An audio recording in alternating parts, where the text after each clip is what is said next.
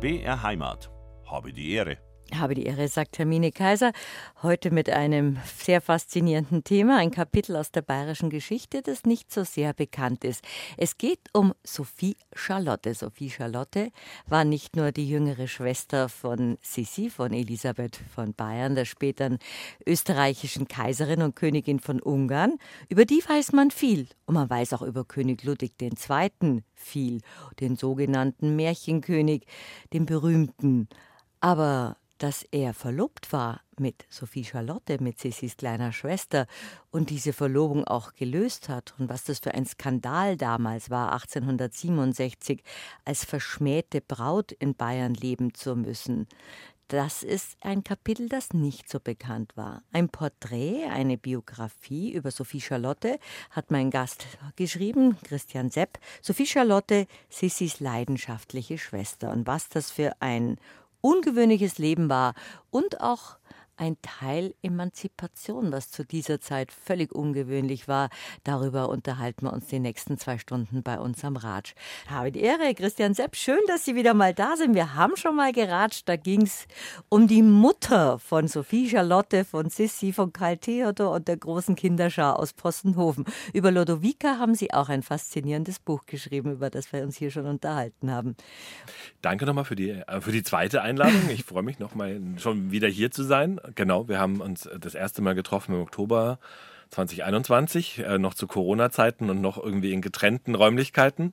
Ähm, genau. Und ich habe ein, eine Biografie geschrieben über Herzogin Ludovica in Bayern. Und heute unterhalten wir uns über ihre jüngste Tochter, über Herzogin Sophie Charlotte in Bayern. Was im Ende Mai die Hochzeit war von äh, Ludwig und Sophie Alexandra, mhm. so hieß ja die, genau. die heißt die Wittelsbacher Braut, also genau die frisch gekürte Herzogin ist sie auch, gell? Ich glaube, Prinzessin. Prinzessin, Prinzessin. Den, den, Titel müsste Prinzessin. Waren die Münchner Shuttlebusse, die, die, die, die hochwohlgeborenen Gäste hin und her gefahren haben zwischen der Theatinerkirche und zwischen Schloss Nymphenburg, hatten nicht irgendwie 154 in die Richtung oder, oder, oder Bus Nummer 68 Nordbad, sondern da stand Sophie und Ludwig drauf. Und ja. da ist mir auf einmal ein Licht aufgegangen und habe gedacht, dieses Brautpaar hat es schon einmal gegeben. Denn diese Sophie Charlotte, die eigentlich eine Randfigur der bayerischen Geschichte war, ist die Braut von König Ludwig II. gewesen. Genau. Und wie wir jetzt von, aus der Geschichte wissen, er hat nie geheiratet. Was hat sie an dieser ursprünglichen Randfigur der bayerischen Geschichte, Sophie Charlotte, so fasziniert, Christian Sepp? Also, ich bin, wie ich zum ersten Mal über diese Figur ähm, oder auf diese Figur gestoßen bin, ähm, habe ich ähm, mir eine Studie oder habe ich ein Buch gelesen über Ludwig II., über die Absetzung von Ludwig II. und über die ganzen Umstände darum herum. Und in, diesem, in dieser Studie war auch ähm, ein Abschnitt über andere Personen, die sagen, mit Hilfe psychiatrischer Gutachten aus dem Verkehr gezogen wurden, sage ich jetzt mal ganz grob. Und darunter war eben auch ähm, Sophie Charlotte in Bayern. Und wie ich das gelesen habe, war ich zum ersten Mal sehr erstaunt, weil ich mir dachte, oh Gott, der war also er war verlobt, das wusste ich damals nicht irgendwie, war sehr erstaunt. Und was dann äh, mich sehr ähm, berührt hat, war, dass eben seine ehemalige Verlobte ein Jahr, nachdem er selbst durch ein psychiatrisches Gutachten abgesetzt wird, sie durch ein psychiatrisches Gutachten in ein Sanatorium zwangseingewiesen wird. Ähm, und ich fand das irgendwie sehr merkwürdig, weil ich mir dachte, wie kann denn das sein, irgendwie, ähm, dass sowas so ähm, zeitlich parallel passiert. Und mich hat dann total interessiert, was ist denn da wirklich passiert und wollte das gerne nachlesen und habe dann einfach gemerkt, ähm, es gibt kein Buch dazu. Und das hat sozusagen so meinen Ehrgeiz geweckt, dass ich unbedingt rausfinden wollte, was damals passiert ist und wie diese Geschichte wirklich geht und was da dahinter steckt. Und das war mein Primus-Motor dann, um später dieses Buch zu schreiben. Sophie Charlotte. Und das ist ein spannendes Buch geworden, ein interessantes Buch, das sich fast liest wie, ja, wie ein, ein bayerischer Geschichtskrimi. Vielen Dank. Weil sie auch wahnsinnig viele Quellen gefunden und genutzt haben, Fotos, die ich noch nie in meinem Leben über das Thema Haus Wittelsbach gesehen habe. Also sie sind dann wirklich als Historiker, haben sie alle möglichen Quellen angebohrt mhm. und wunderbare Schätze gefunden. Welche darüber unterhalten wir uns gleich weiter. Der Historiker Christian Zepp ist bei mir zu Gast. Er hat ein Buch geschrieben über Sophie Charlotte. Und warum der Untertitel so heißt, darüber werden wir in diesen zwei Stunden auch, so, auch noch ratschen. Sissis leidenschaftliche Schwester. Die verspähte Braut. Ich glaube, das ist jetzt ihr Übertitel. Auch wenn wir es heute historisch genau nehmen, Christian Sepp, man kann sich nicht dagegen wehren.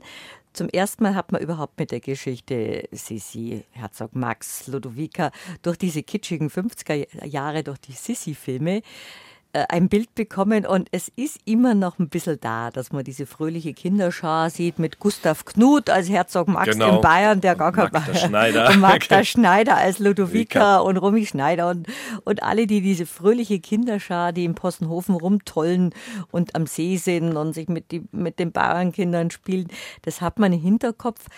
Da ist viel falsch bei diesen Filmen, aber so ähnlich ungefähr so ähnlich sind die alle aufgewachsen. Und es genau. waren ziemlich viele Kinder. Es waren ziemlich viele Kinder. Also Genau, das ist eigentlich der Einstieg für jedermann und darauf referiert auch, darauf referiert auch jedermann, dass man einfach sagt, ähm, diese Filme hat jeder gesehen, die laufen an Weihnachten in der Wiederholung irgendwie viele, viele sind damit aufgewachsen und ähm, das Bild von der Familie und ähm, wird von den ähm, Marischka-Filmen aus den 50er Jahren geprägt und man mag es auch nicht glauben, aber auch selbst in der Literatur, in der Sachliteratur findet man viele äh, Vorstellungen wieder, die eigentlich aus den Filmen stammen und ähm, da einfach übernommen wurden. Also man kann wirklich sagen, diese Filme sind ein solches Kulturgut, dass sie das Bild dieser Familie bis heute massiv bestimmen. Ähm, es waren so viele Kinder, es waren acht Kinder insgesamt, drei Jungs und vier, äh, fünf Mädchen. Ähm, die Eltern von, diesen, von dieser Kinderschar waren äh, Herzogin Ludovica in Bayern und Herzog Max in Bayern. Und da muss man gleich sagen, ja. das bringen viele durcheinander. Das ist nicht von Bayern, genau. in Bayern. Das ist genau. nämlich eine Nebenlinie. Und darum haben die eigentlich so entspannt genau. leben können. Es ist eine Nebenlinie, genau. Es ist eine Seitenlinie des Hauses Wittelsbach. Damals, ähm, ist, zu diesem Zeitpunkt, gibt es nur noch wenige Angehörige des Hauses Wittelsbach. Und die, die ähm, diese beiden Linien, die es noch gibt, stammen beide aus der Pfalz, sind Pfälzer wittelsbachische Linien. Und das eine Linie ist die Linie von Bayern, das ist sozusagen die Hauptlinie, mhm. dann später die königliche Linie. Und dann gibt es noch die Linie in Bayern, das sind die Herzöge in Bayern. Da muss man mal aufpassen, das sind auch keine Prinzen und Prinzessinnen, sondern Herzöge und Herzöginnen. Und ähm, das ist sozusagen die, die, die Seitenlinie, aber auch ein, hat auch einen Pfälzer Hintergrund. Und diese Seitenlinie haben ein recht ruhiges Leben führen können? Genau, die haben eigentlich nicht so besonders viele Aufgaben irgendwie. Die, ähm, Herzog Max, also das, dieses Ehepaar ist finanziell gut ausgestattet. Sie ist die Tochter des ersten bayerischen Königs Max des ersten Josef, also eine geborene Prinzessin von Bayern. Das macht es nochmal ein bisschen komplizierter. Und eine verheiratete Herzogin in Bayern. Ähm, und Herzog Max ähm, erbt äh, ein großes Vermögen von seiner Mutter. Und zusammen haben sie sagen, verfügen sie über ein größeres Vermögen irgendwie und haben auch wirklich keine re größeren repräsentativen Aufgaben. Die Familie verbringt das Leben zwischen dem Herzog Max Palais hier in München in der Ludwigstraße. in der Ludwigstraße, genau, das heute nicht mehr steht, ähm, und am Schloss Possenhofen am Starnberger See. Was man noch wissen muss, dass die beiden sich trotz der großen Kinderschar nicht besonders gut verstehen. Herzog Max ähm, ist längst nicht so nett, wie Gustav Knut ihn in den Sissi-Filmen porträtiert. Herzog Max ist ein abwesender Vater, der nur ab und zu nach Hause kommt, aber trotzdem ähm, als Pater, also sagen über die Familie, sagen als seine Familienvaterrolle auslebt, indem er sagen bestimmt, was ähm, zu tun und zu lassen ist. Und ähm, aber die, die sagen die tagtägliche ähm, Aufgaben bewältigt, also die Lehrer aussucht, sich um die Kinder kümmert, ist Ludovica. Also die Kinder wachsen eigentlich wirklich zusammen mit der Mutter alleine auf. Was man auch genau daran sieht, dass die Kinder zu ihrer Mutter alle eine sehr, sehr enge Bindung haben. Sie nennen sie alle liebe Mimi in ihren Briefen, während wenn man die Briefe an den Papa liest, dann ist es wirklich überhaupt nicht lieber Papa, sondern irgendwie ist es sehr gestelzt und sehr formell. Der Vater ist, sagen, für die Kinder kaum greifbar. Also auf alle Fälle keine Figur, die man irgendwie ansprechen könnte oder um Rat fragen könnte oder sowas. Oder die zu gewissen Ereignissen auftaucht. Also, der war immer auf Reisen, der war ja ein, der war ein auf Reisen. Weltreisender, der berühmte genau, Zittermax. Genau, er war viel auf Reisen, er hat aber auch einfach viel woanders gelebt, aber er hat auch eine zweite Familie hier in München gehabt, irgendwie in der Nähe von seinem, vom Herzog Max Palais. Es ist belegt, dass es da eine Frau gab, irgendwie mit der er mindestens äh, drei uneheliche Kinder zusammen gezeugt hat ähm, ist halt einfach die Frage irgendwie, es, es gibt auch Quellen, die darauf hindeuten, dass er sich mit seinen unehelichen Kindern mehr auseinandergesetzt hat. Wir wissen allerdings relativ wenig über diese Seite von Herzog Max. Aber was relativ klar hervorgeht, dass er bei seiner eigentlichen Familie ist er relativ wenig. Ähm, Dabei muss es eine sehr fröhliche und liebevolle Familie gewesen sein, wie Sie in Ihrem Ludovica-Porträt, wie Sie gerade gesagt haben, auch schildern. Die war die Mimi, nicht die gnädige Frau Mama. Da gab es auch nicht so viel. Es gab natürlich die üblichen Erzieher, aber die war eine gute Mutter, die Ludovica. Und bis ins hohe Alter geliebt und geschätzt und verehrt von ihren Kindern, die ja. auch alle so goldige Kosenamen hatten. Genau. Also die, sie war, also was sie wirklich, ähm, sie hat überhaupt, also sie hat natürlich irgendwie aufgrund ihrer Stellung und auch aufgrund dieser großen Familie, hatte sie natürlich irgendwie äh, ein Haushalt und auch Leute, die sich um die Kinder kümmern. Allerdings, was sich wirklich auszeichnet, dass sie sich wirklich sehr persönlich um die Kinder kümmert. Also sie geht mit den Kindern zusammen spazieren, rund um Schloss Possenhofen rum. Es gibt aber auch sehr berührende Filme, äh, sehr berührende Briefe, Entschuldigung.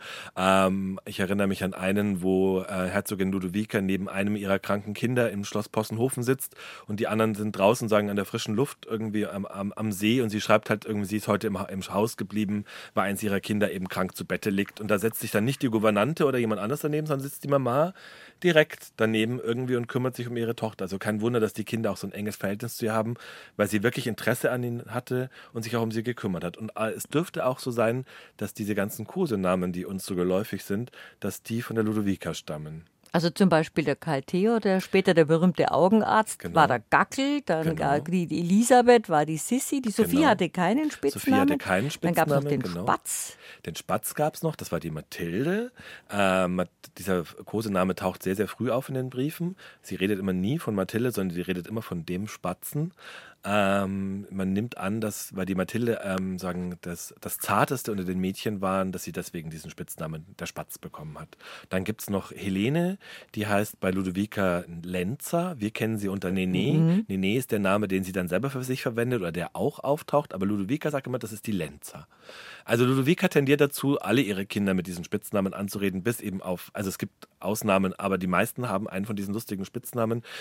Es ist übrigens auch sehr nett, dass Ludovica sogar von ihren Schwestern, von ihren wesentlich strengeren Schwestern ähm, geschimpft wird oder gerügt wird wenn sie in offiziellen Dokumenten wie Telegrammen oder sowas diese Spitznamen von diesen Kindern verwendet, weil ähm, das für Verwirrung sorgen würde. Auch mal, als er in ein Hotel gehen wollte. Genau. Es gibt mehr, es gibt darum mehrere Geschichten, irgendwie, die Ludovica selber auch erzählt, dass sie sich sagen in einem Hotel ankündigt ähm, und ähm, sagt, sie wird begleitet von, also das Hotel, ähm, sie will, das Telegramm geht eigentlich an ihre Tochter, also an Kaiserin Elisabeth. Es geht aber dann an ein Hotel namens Kaiserin Elisabeth und die Herzogin in Bayern schreibt, sie käme mit äh, ich glaube, sie käme Gackel mit und Spatz. Gackel und Spatz, genau, so ist es richtig. Und die Angestellten des Hotels denken halt, die bekommen sagen mit diesen Spitznamen nicht klar und denken halt, das könnten Vögel sein irgendwie. Und dann taucht eben ein Portier mit zwei großen Vogelvolieren am Bahnhof aus, um die Herzogin in Bayern abzuholen. Angeblich hätte sagen Ludovica sie sehr darüber gelacht und ähm, jedenfalls amüsiert sie diese Geschichte so sehr, dass sie allen Leuten bis ins hohe Alter, die diese Geschichte hören wollen oder nicht, diese Geschichte erzählt. Und ähm, genau, also das sorgt immer wieder für Verwirrungen. Und wie gesagt, sie verwendet auch gerne in offiziellen Telegrammen ähm, den Gackel. Und dann rügt sie eben eine Schwester, dass sie sagt, sie soll doch bitte in den offiziellen Telegrammen die richtigen Namen von den Kindern verwenden. Irgendwie die Telegrafisten würden immer irre werden, weil sie das nicht lesen könnten. Und neulich wäre in den Telegrammen gestanden, sie käme mit dem Onkel. Und dabei wäre es der Gackel gewesen. Genau. Und wer war es, Mappel? Der Mappal war das Jüngste, der hieß eigentlich Maximilian Emanuel mit ganzem Namen und der wurde Mappal genannt. Woher Ludovica diese ganzen Spitznamen hat, also wie die entstehen, wissen wir leider nicht. Sie schreibt in keinem ihrer Briefe, erklärt sie genau. Muss sie ja nicht, weil die, die, genau. die, die, das ist für sie sagen, aber man muss aber sagen. das sieht man doch, wie liebevoll sie als Mama war, wenn genau. man den Kindern so, so lustige, herzliche Spitznamen gibt, dann hat man für damalige Verhältnisse in Adelshäusern schon einen, ein, eine unglaubliche Nähe zu seinen, zu seiner Kinderschar. Neun waren, haben Sie es gesagt. Acht. Acht. Man muss ganz kurz vielleicht dazu sagen, ähm, dass es ist auf alle Fälle eine Nähe und diese Nähe spiegelt sich auch in diesen Spitznamen. Spitznamen sind allerdings lustigerweise auch in Adelshäusern sehr verbreitet. Also wie ich angefangen habe, mich so mit dem Thema zu beschäftigen, ähm, war ich auch erstmal sehr erstaunt, dass da nicht, dass diese ganzen, La früher, man liest ja immer so Auguste Ferdinande von Österreich, Toskana und dann liest man aber in den Briefen, wie die sich gegenseitig anreden und das ist sehr, sehr lustig, weil da muss man erstmal rauskriegen, weil die wer, heißen wer ist der Bubi, Weiberl, Medi, Medi, Bubi, ähm, also äh, Na gut, das sind Privatkorrespondenzen. Das sind Privatkorrespondenzen, aber die reden sich scheinbar, die haben sich scheinbar untereinander so angeredet, also da wird dann nicht gesagt irgendwie, also wenn man sagen, untereinander ist, sagen auf derselben Ebene. Klingt aber alles sehr fröhlich und sehr gemütlich. Mhm. Und als Seitenlinie kann man sich den Luxus erlauben, eben so ein, ein unbeschwertes, genau. ein unbeschwertes, fröhliches Leben zu haben. Wir bewegen uns jetzt immer noch im Postenhofen am Starnberger See, wo diese idyllische Kindheit natürlich mit einem abwesenden Vater, mit dem Herzog Max und Ludovica und ihrer Kinderschar statt, stattgefunden hat. Und die konnten so friedlich als Seitenlinie, obwohl sie alle miteinander verwandt und verschwägert und verschwistert waren, die Ludovica und die, die Mutter von Kaiser Franz Josef waren ja Schwester. Und dann kam das, was man natürlich auch aus den Filmen, aus den Büchern, Dokumentationen und Sissi ist ja im Moment wieder in aller Munde. Dann kam es zu dieser Verlobung in Bad Ischl. Da war die Sophie noch ein kleines Mädchen, die Sophie Charlotte. Genau. Da kam ja die Nene, die Helene mit, das wissen wir alles. Genau, genau. Und dann auf einmal stand diese Nebenlinie, die Herzöge in, in Bayern, Bayern. Genau. Dann war sagen auf einmal etwas Überraschendes, dass sagen diese Nebenlinie ähm, ja, diese Seitenlinie, mit der man eigentlich nicht gerechnet hat. Also wenn man wirklich versucht, was rauszufinden vor der Hochzeit von der ähm, Sissi, dann merkt man, wie ähm, unwichtig sagen diese Familie politisch war, weil man zum Beispiel, wenn man die Gesandtschaftsberichte oder sowas durchgeht, die kommen fast gar nicht vor. Also es ist halt eine, ein Seitenzweig am Hofe, aber eine wichtige Rolle spielen die nicht. Und das ändert sich dann dadurch, dass dann sagen, ein Mitglied dieses Hauses in Bayern Kaiserin von Österreich wird. Und zwar, Sissi wird ja schon durch die Heirat, also dass sie ja den, nicht den Thronfolger heiratet, sondern den amtierenden Kaiser, wird sie sofort Kaiserin. Und das mhm. ist sagen, dann, damit ist sie sagen, mit dem politisch einflussreichsten Mann verheiratet in Europa zur damaligen Zeit. Und als 16-Jährige. Als 16-Jährige, genau. Und das macht natürlich die ganze Familie wesentlich interessanter. Dann, dann ändert sich das Leben der ganzen Familie, weil auf einmal den Söhnen werden Kronen angeboten. Der eine Sohn soll König von Griechenland werden, die eine Tochter wird Königin von Neapel. Und genau, also das verändert natürlich, den, das rückt den Fokus sehr stark auf diese Familie. Auf einmal werden diese wunderschönen äh, Töchter des, ja. der, der, Herzogin des Herzogs äh, Max in Bayern, werden also die begehrtesten Heiratskandidatinnen in ganz Europa kann man so sagen. Ähm, und was, was natürlich noch dazu kommt, dass dass sie natürlich auch mehrere, dass der, also Kaiser Franz Josef hat keine Schwestern, die man heiraten könnte. Wenn man in die Familie leicht einheiraten will, dann heiratet man eben am besten eine Schwester der Kaiserin. Ähm, und da gibt es natürlich auch einige. Und sie sehen natürlich noch als, als Bonus, sehen sie noch alle noch sehr, sehr hübsch aus. Das sind alles sehr attraktive junge Frauen. Und ähm, genau, so kommt es dann, dass dann diese Familie sagen, ähm, äh, dass sich der Stand äh, und äh, dieser Familie total verändert. Und so gerät dann auch Sophie Charlotte ähm, eventuell in den Fokus. Irgendwie auch da passiert ja was, aber da reden wir dann ja gleich noch drüber. Da gibt es vieles zu reden. Ich finde ja auch das Titelbild Ihres Buches so faszinierend. Man ja. kennt aus dieser Zeit, das ist ja auch ein Bild vom Hoffotografen, haben Sie mir genau. vorhin erzählt, aus dieser Zeit nur diese starren Porträts, wo jemand, mhm. wenn überhaupt ernst in die Kamera, was ja damals mhm. auch ein völlig neues Medium war, schaut. Genau. Und die Sophie Charlotte schaut uns mit wirklich so einem frechen Lächeln in den mhm. Mundwinkel und mit strahlenden Augen an, als ob sie sagen würde, na? Na, genau. Na, wer bin ich? Ja, also es ist ein, also sie, es fällt auf, dass sie wirklich direkt in die Kamera guckt, dann hat sie dieses leichte Lächeln, was ihre Lippen umspielt.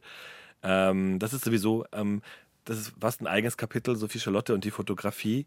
Ähm, es gibt zum Beispiel im Geheimen Hausarchiv habe ich ein Bild gefunden, was ich sehr äh, lustig fand und auch gleichzeitig sehr bezeichnend für sie. Und zwar singt sie auf diesem Bild. Das heißt, sagen, sie lässt sich singend abbilden. Zuerst dachte ich irgendwie, was ist denn das?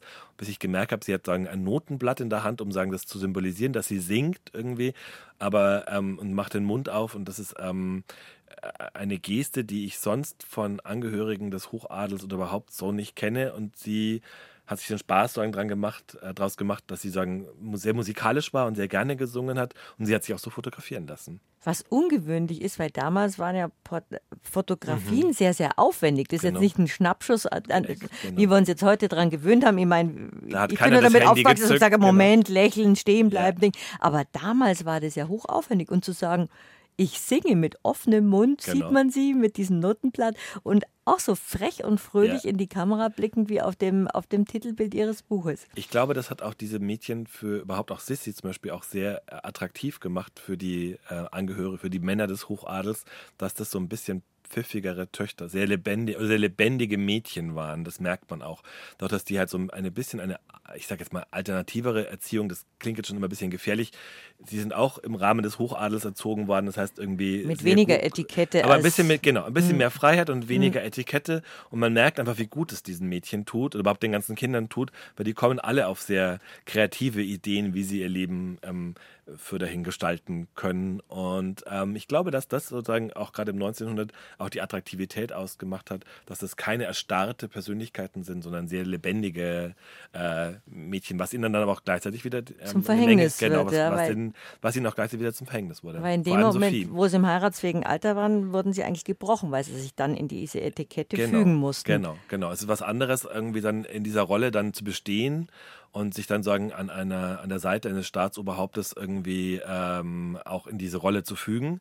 Da hatten sie dann alle ihre Probleme, dann sagen, in dieses Korsett wieder zurückzuschlüpfen. Ich glaube, dass man gewohnt war, sagen, ohne diese Einengung zu leben und dann muss man wieder in diese, diese dann muss man in diese Einengung, Einengung sich einfügen. Da merkt man, das fällt allen schwer. Die Sophie Charlotte war jetzt eine von den jüngeren Schwestern von Sissi. Ja, noch die jüngste sogar. Die, die jüngste? Genau. Ach, ich dachte, die Mathilde. Der nee, die Mathilde, genau. Nee, nee, nee, die, die ich habe den Experten ja da. Ja. Also sie war die jüngste, die hat dann nichts golden, das war die kleine, das war die Sophie. Und dann wurde sie auf einmal eben eine, ja fast ein, noch nicht keine erwachsene Frau, ein größerer Teenager. Dann kam diese Fröhlichkeit, sich singend porträtieren zu lassen, auch zu sagen, nein, das mag ich jetzt nicht singen, ich singe Wagner. Und genau. durch diese Liebe zu Musik kam sie als Herzensfreundin, als Seelenverwandte ihrem Cousin König Ludwig II. näher, der ja auch mit Sissi sehr eng genau. befreundet war. Die Geschichten kennen wir alle mit der Roseninsel, mit, mit, mit Adler und weiß ich jetzt gar nicht mehr, Möwe, Möwe, Möwe genau. genau. diese Nähe und, und, und diese, diese, diese Freundschaft und yeah. diese Seelenverwandtschaft, die, die auch durch die verwandtschaftliche Beziehung, aber auch diese gleichen Interessen stand. Und auf einmal gibt es dieses Abbild von der Sissi, die genauso hübsche Sophie Charlotte, ja. die mit ihrem Cousin König Ludwig II. über Wagner reden kann. Genau. Ähm, Sophie entdeckt schon sehr früh ihre Liebe zur Musik. Sie geht in, in die Oper und sieht die Oper ähm, Tannhäuser von Wagner und ist total hin und weg und total begeistert. Und man merkt halt auch, dass sagen, die jungen Leute der, der, damaligen Zeit. Für die ist es halt sagen das modernste, die Wagner-Musik irgendwie und sind halt ähm, völlig hin und weg. Und ähm, Sophie hat eine schöne Gesangsstimme, kriegt von ihrer Mama oder kriegt auch ihrem Stand entsprechend eine Gesangsausbildung, zeigt aber sehr viel Talent, spielt Klavier und kann auch wirklich, also es wagt dann sich sogar an Arien aus den Wagner-Opern und genau, ähm, hat auch einen sehr berühmten Gesangslehrer. Und den sie sich gleich verknallt. Den sie sich, genau, den sie sich verguckt, vor lauter, vor lauter Emotionalität. Ähm, und Herr Julius ist dann auch später eine wichtige Verbindungsfigur zu ähm, Richard Wagner. Ähm, langer Rede, kurzer Sinn. Durch diese Schwärmerei für Richard Wagner ähm, äh, kommt sie, hat sie sagen eine große Gemeinsamkeit mit Ludwig II., der dem es auffällt, dass sagen seine Cousine, sie sind sagen nicht direkt Cousin, Cousine, aber sie sind mehr oder weniger auf derselben ähm, Ebene, sie sind zwei, zwei Jahre auseinander, dass sie sagen einfach dieselbe Leidenschaft für Musik haben.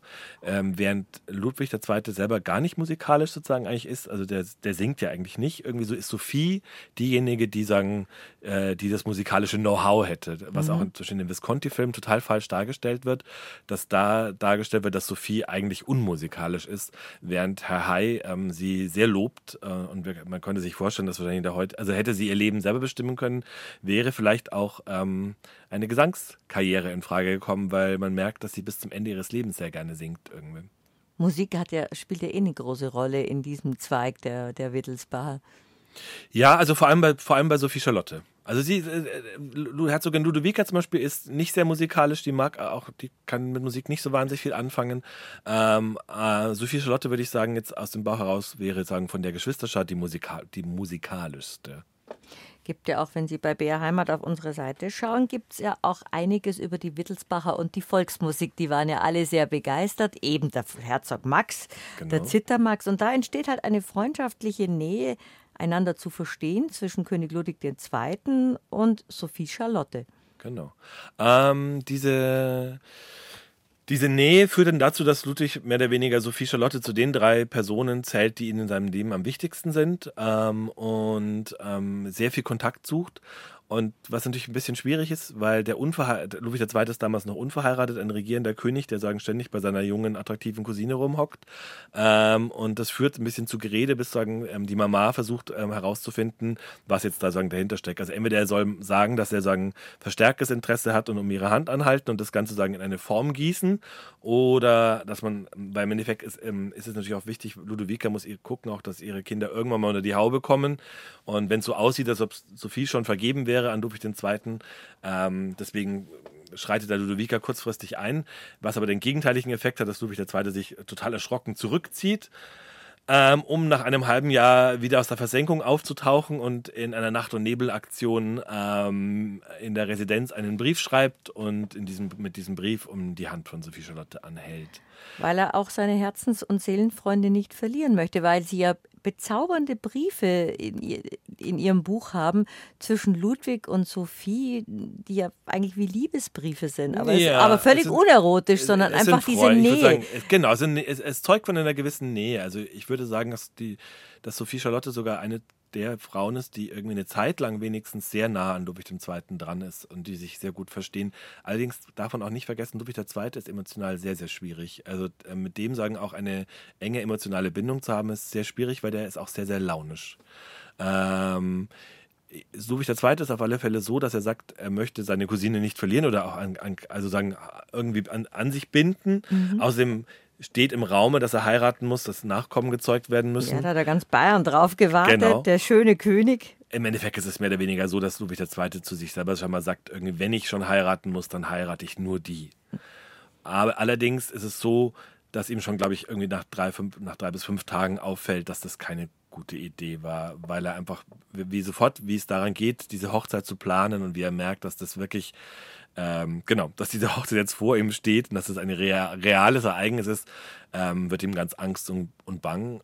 Und dieses Angst und Bang schlägt dann um in eine äh, gewisse Abneigung ähm, dass er einfach, dass es wird dann für ihn sagen, so eine Art Zwang. Also mhm. ich habe hab das Gefühl, dass, es, dass er sich dann gezwungen fühlt, diese Ehe jetzt einzugehen und zu erfüllen, obwohl es seine Idee ja auch gewesen ist. Keiner, keiner hat ihn dazu selber gezwungen. Ähm, und dann dreht sich das Ganze, dass er ähm, dann auf einmal Sophie äh, als anstrengend und schwierig empfindet und vor allem auch nicht ihre Gegenwart sucht, sondern sie eher meidet. Und vor allem, dass er sie halt auch blamiert, wo es halt nur geht. Also es gibt äh, eine sehr berühmte Geschichte, dass es einen großen Ball gibt, um diese Verlobung zu verkünden. Das ist ein riesengroßes Ereignis in München. Da sind Diplomaten eingeladen. Ähm, äh, und ähm, es ist so ungefähr, diese, dieser Ball geht eine Stunde, eineinhalb Stunden und nach eineinhalb Stunden schaut der König, äh, tritt er auf einen seiner Minister zu, sagt irgendwie, ob der Minister wüsste, wie viel Uhr es ist und dann sagt der Minister, das würde jetzt ein bisschen komisch wirken, wenn er jetzt hier auf die Uhr schaut. Dann sagt er, dann kommen Sie ganz nah an mich ran irgendwie, dann sieht es keiner. Lange Rede, kurzer Sinn. Ludwig II. möchte, äh, sieht, es ist sagen, er sagt dann irgendwie, ui, es ist noch nicht so spät, da ist noch Maria Stuart im Theater, da schaue ich mir das Ende an. Das heißt, er verlässt sagen, den eigenen Verlobungsball viel zu früh auffallen zu früh. Das ist ein Affront ohne Ende. Ja, ist ein Affront ohne Ende. Das zeigt natürlich auch einfach, dass er überhaupt gar kein Interesse daran hat. Also wer nicht wusste, dass der König gar nicht heiraten will, der wusste spätestens dann, weil er einfach mehr oder weniger zur Hintertür rausgegangen ist und sich von niemandem verabschiedet hat. Die Geschichte der Sophie Charlotte, ich eifere mich gerade, so eine arme Braut, dann will König Ludwig II. sie heiraten und dann brüskiert er sie so vor der gesamten bayerischen Gesellschaft, wobei man König Ludwig bei vielen gern in Schutz nimmt. Die beiden standen auf einmal im Licht der Öffentlichkeit, mhm. Sophie Charlotte. Mhm. Die Verlobung wurde an diesem Tag offiziell gemacht und ganz Bayern war. Sie war schon vorher offiziell, aber es war sagen mehr oder weniger sagen der Art. Äh, es war ein, ein, Ball, wo dann die ganzen Glückwünsche entgegengenommen mhm. worden sind. Also schon, schon ein Zwischenschritt zwischen offizieller Verlobung. Ja, auf alle Fälle ein wichtiger, ein wichtiger Schritt in der Öffentlichkeit, wo man sagen sagt, man tritt als Paar in der Öffentlichkeit auf und im Endeffekt weil sie, war ja klar, dass wenn die Hochzeit stattfindet, dann ist sie mit dem Schritt Königin von Bayern und das wäre natürlich schon ein ein großes Ding gewesen, weil dann hat sagen, dann ist auf einmal die eine Kaiserin von Österreich, die andere Königin also sozusagen von Königin von Neapel und die dritte Königin von Bayern. Das ist sehr, sähe dann sehr toll aus. Allerdings muss man sagen, dass Herzogin Ludovica ähm, nie diese Heirat betrieben hat. Es wird immer sagen, ihr Ehrgeiz dahinter vermutet. Es gibt einen Brief, wo sie sagt, irgendwie sie ähm, wollte diese Hochzeit nie, weil sie von Anfang an gesehen hat, dass der König irgendwie nichts für ihre Tochter empfindet. Und das, ähm, genau hätte sie so nicht, deswegen hätte sie das nicht so gewollt. Sie haben sich mit Sophie Charlotte beschäftigt, auch mit ihren Korrespondenzen. Mhm. Da gibt es noch eine Geschichte, über die wir in unserem Genau. Ratsch auch noch reden, wie Sie dann noch wirklich die letzte, das letzte Puzzleteilchen gefunden haben durch Korrespondenzen. Und wie war Sophie? War sie verliebt jetzt in König Ludwig oder war sie nur begeistert, dass sie mit ihrem guten Freund jetzt die Seelenverwandtschaft festmachen kann durch eine Ehe? Oder hat sie ihn geliebt oder war sie selbst überrascht von dem, von dem Antrag? Also ich würde sagen, sie war überrascht von dem Antrag. Dafür gibt es aber eigentlich keinen Beleg. Das wäre jetzt irgendwie eher so eine Vermutung. Äh, ähm, Ich glaube, sie war nicht verliebt in ihn. Ähm, Es war bestimmt toll, von so einem mächtigen, gut aussehenden, Klugen. jungen, klugen Mann umschwärmt zu werden. Wenn man es auch irgendwie umschwärmt. Also ich glaube, sie hat sich bestimmt geschmeichelt gefühlt, dass der König, der nicht mit vielen Leuten konnte, äh, mit ihr so gut konnte. Das hat ihr bestimmt irgendwie gefallen. Ähm, ich glaube, dass sie aber von vornherein wusste, dass der König nicht in sie verliebt ist. Ähm, das kann man auch belegen. Äh, es gibt einen Brief, der nahelegt, dass Sophie in der Öffentlichkeit nach der Verlobung auch rum erzählt, dass der König nicht in sie verliebt, dass sie glaubt, dass der König nicht in sie verliebt wäre. Also sie meldet sagen Zweifel an. Die versucht Ludwig dann relativ halbherzig sagen aus dem aus dem Felde zu führen, indem er ihr einen Brief schreibt und sagt irgendwie, da liegst du falsch. Und ähm, allerdings glaube ich beobachtet sie sein Verhalten ihm ihr gegenüber und merkt, dass da was nicht ganz stimmt. Wobei das ja auch ein Aspekt ist, dass man in so einem hohen Adelskreis überhaupt über Liebe nachdenkt. Es kann ja kaum eine Liebesheirat von einem Exakt, König genau, geben. Genau. Also es wird schon immer drauf geschaut, dass die Ehepartner, also wenigstens im 19. Jahrhundert, dass die Ehepartner sich sympathisch sind. Ähm, trotzdem sind es natürlich arrangierte Ehen, wo man irgendwie sagt, der Kreis an Leuten, die man heiraten kann, ist relativ überschaubar und klein. Ähm, deswegen muss man sagen, sagen immer das geringste Übel vielleicht wählen. Ähm, äh, und von einer Liebesheirat ist es wirklich weit entfernt. Sagen wir so eine Heirat, die auf Sympathie beruht. Und das war, wäre auf alle Fälle der Fall gewesen. Allerdings würde ich sagen, dass nach kurzer Zeit diese Sympathie ähm, weg gewesen ist. Es gibt zum Beispiel auch noch, es passiert kurz nach der Verlobung etwas recht Schlimmes, dass ähm, äh, Sophies Bruder ähm, Gackel, den wir vorhin kurz besprochen haben, Also der ähm, Karl Theodor, der Karl dass Theodor, wir es ja nicht ist- durcheinander genau, bringen. Der ist verheiratet, auch mit einer Frau, die heißt lustigerweise auch Sophie. Und diese Sophie ist in der Familie sehr beliebt, ähm, kränkelt allerdings und stirbt ungefähr zwei Monate nach, dem, nach dieser Verlobung. Und der Ludwig II. geht, ähm, der mochte sie scheinbar nicht und der geht sehr grob damit um. Das heißt, es gibt einige Briefe, die sehr verwirrend wirken, weil er sich fast irgendwie so ein bisschen lustig über die Situation macht. Irgendwie. Er schreibt so, Über grusel dich, durch, grusel dich nur in den Leichengerüchen im Trauerhaus und sowas. Also man merkt, also meiner Ansicht nach das größte Manko bei Ludwig II. ist die fehlende Empathie. Mhm. Er kann sich nicht in andere Menschen oder in Situationen adäquat hineinversetzen. Also er, eine junge Frau stirbt, äh, der Witwer ist ein, ein, hinterlässt einen jungen Witwer ein Kind mit gerade mal fast zwei Jahren irgendwie und er macht sich so, er mokiert sich so ein bisschen über die Situation. Und das sorgt dafür, dass, dass, dass immer die, die emotionale Distanz immer größer wird und dann merkt man auf einmal, dass die emotionale Distanz sehr groß ist, weil sich beide in andere Personen verlieben. Oder Jetzt genau. ist Sophie Charlotte, wenn es schon gleich um die Liebe geht, natürlich Genau. genau. das Gegenteil an Emotionen wie König Ludwig. Sie ist sehr empathisch, sehr leidenschaftlich. Ja. Sie ist traurig, dass die Schwägerin, die ja auch Sophie heißt, so Ja. jung stirbt. Die haben gemeinsam musiziert und, und die Genau. Fröhlichkeit ist mit ihr aus dem Haus. Sie ist gerade verlobt. Der ist es alles sehr viel. Und jetzt Ja. verlieben sich beide, Genau, jetzt verlieben sich beide, soweit wir das rekonstruieren aber nicht können. ineinander. Nicht ineinander, genau. Ludwig II. lässt sich mit einem Hofangestellten ein, wenn man das so vorsichtig formulieren darf, einem Herrn namens Richard Hornig, an dem er schon längere Zeit Interesse zeigt. Und das scheint aber zu der Zeit mehr gefunkt zu haben. Ähm, Beispiel auch irgendwie, ähm, damals ist die Weltausstellung in Paris. Ähm, Ludwig II. fährt nicht mit seiner Verlobten zur Weltausstellung nach Paris, sondern mit Richard Hornig. Auch wieder eine Beleidigung oder Auch ein eine, ja, auch wieder sehr speziell, würde ich mal sagen. Ähm, und Sophie Charlotte ähm, verliebt sich in der Zeit allerdings auch, ähm, muss man sagen. Und zwar, was sehr, sehr gemein ist, sie lernt beim Fotografieren, äh, beim Fotografen, äh, den Sohn des Fotografen, also sie ist zweimal, hat zwei große Fototermine, einmal beim Hoffotografen Josef Albert und dann bei im Hause Hanfstengel. Und im Hause Hanfstengel ist sie alleine, weil Ludwig II. krank geworden ist.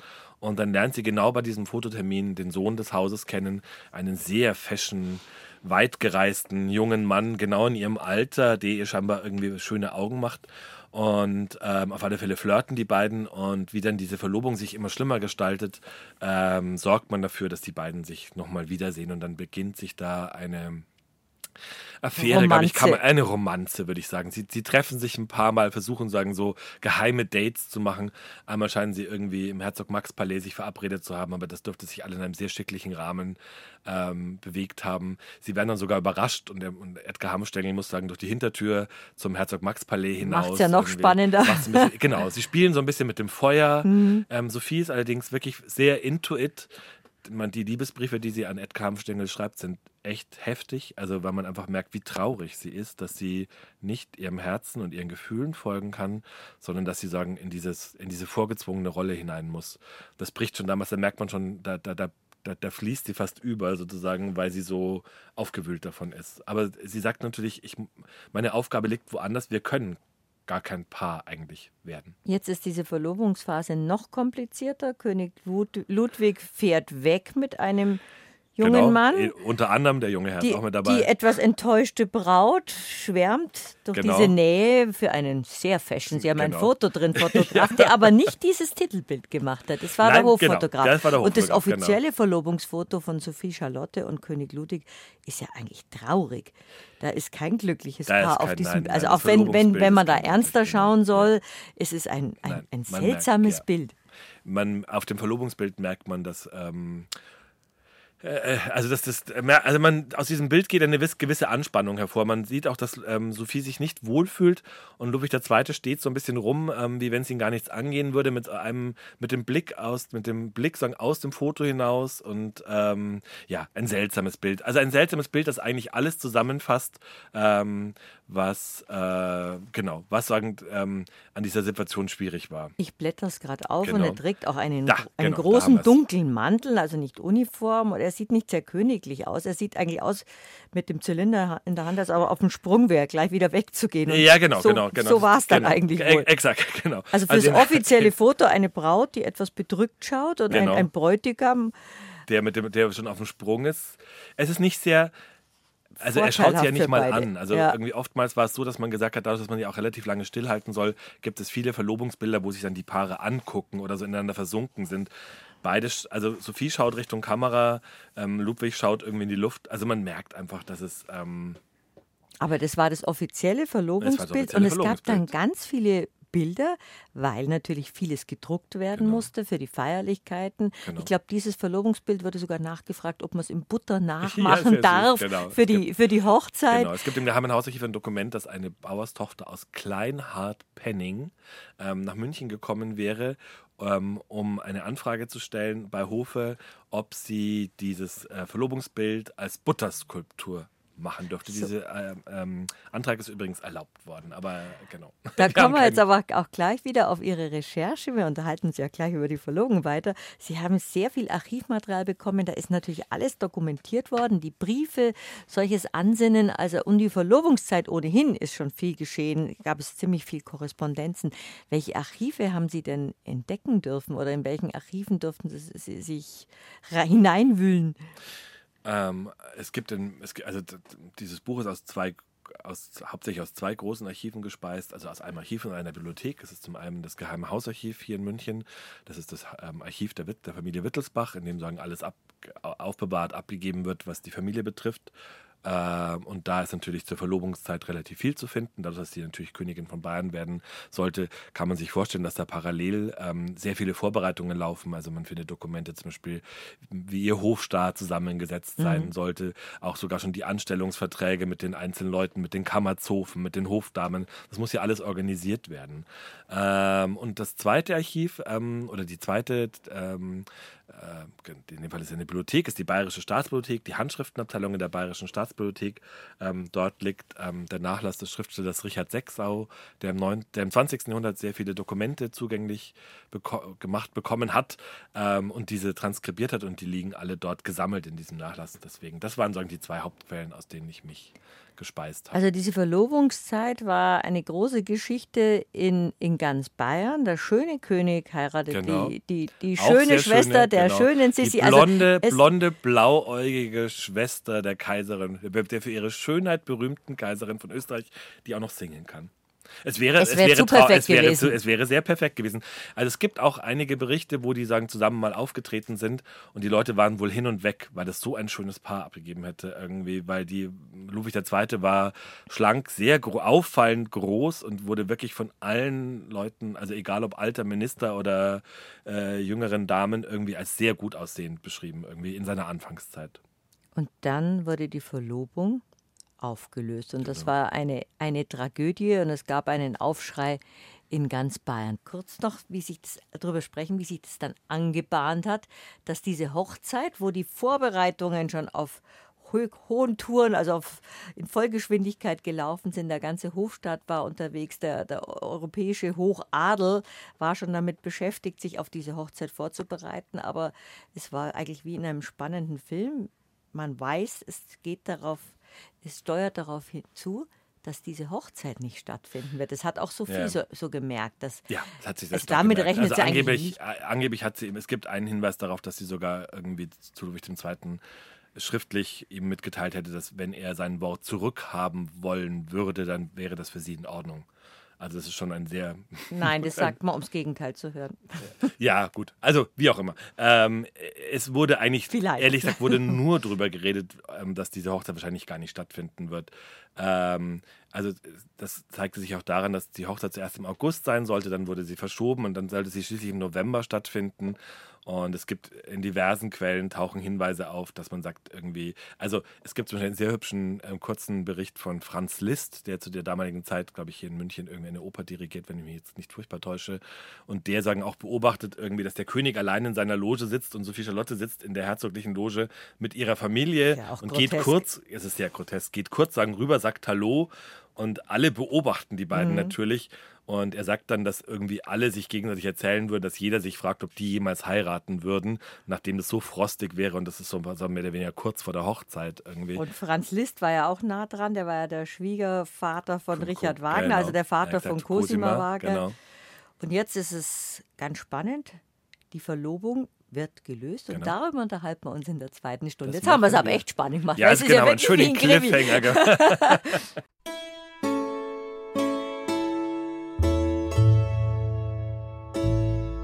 BR Heimat. Habe die Ehre. Habe die Ehre, sagt Hermine Kaiser zur zweiten Stunde von unserem Ratsch über Herzogin Sophie Charlotte in Bayern, die lange im Schatten ihrer berühmten Schwester Sissi gestanden ist. Aber die Tragik in ihrem Schicksal steht der von Kaiserin Elisabeth von Österreich nichts nach. Die Verlobung mit dem bayerischen Märchenkönig Ludwig II. hat für Sophie tragisch geendet. Wir haben aufgehört in der ersten Stunde mit dem Buchautor und Historiker Christian Sepp darüber zu reden, dass es sich so zugespitzt hat, dass Ludwig seine Verlobte eigentlich gar nicht mehr heiraten wollte. Wie es zum endgültigen Bruch gekommen ist und dass das einen Aufschrei in ganz Bayern gegeben hat, es war ein Skandal damals 1867, dass der König seine Braut verschmäht. Darüber unterhalte ich mich gleich weiter. Es hätte so eine großartige Hochzeit in Bayern werden können. 1867, wenn Prinz, äh, wenn König Ludwig II. Sophie Charlotte, die kleine Schwester von Sissi, geheiratet hätte. Sie waren verlobt, es war schon alles Mögliche gedruckt, die offiziellen Fotos verschickt, Einladungen für die Hochzeit. Überhaupt, dass eine Hochzeit. Äh, was war sagen der Termin? War Warten Sie mal, jetzt habe ich gerade das Mikro, mag gerade nicht, jetzt haben wir es. Die, die Gäste waren schon so gut wie geladen. Dass eine Hochzeit verschoben wird, war eigentlich nur aufgrund von Todesfällen und Krankheiten damals üblich. Eigentlich schon, und genau. sie wurde verschoben von Ludwig II. selber. Er hat einfach gesagt, er hat noch, ähm, er fühlt sich noch nicht bereit. Im Endeffekt hat er den Termin so oft verschoben, dass er sagen, dass er nicht mehr hätte verschieben können, nicht Peinlich. weiter verschieben können. Und dann hat er sich nach Hohenschwangau zurückgezogen und hat einen langen Brief an Sophie geschrieben und hat sie ihm einfach hat ihr gestanden, dass die Gefühle, die er für sie hat, brüderliche Gefühle sind und nicht die Gefühle, die man haben müsste irgendwie als zukünftiger Ehemann. Was sehr, sehr ehrlich ist, ja. gemessen an und dem, wie er sich sonst beiden so. Genau, es, man kann sagen, es ging beiden so wahrscheinlich irgendwie. Ähm, er hat es dann ausgesprochen, für ihn wäre es natürlich noch schlimmer gewesen, sagen, weil er einfach keine Frau hätte heiraten wollen. Er hat ja dann ja auch nicht geheiratet.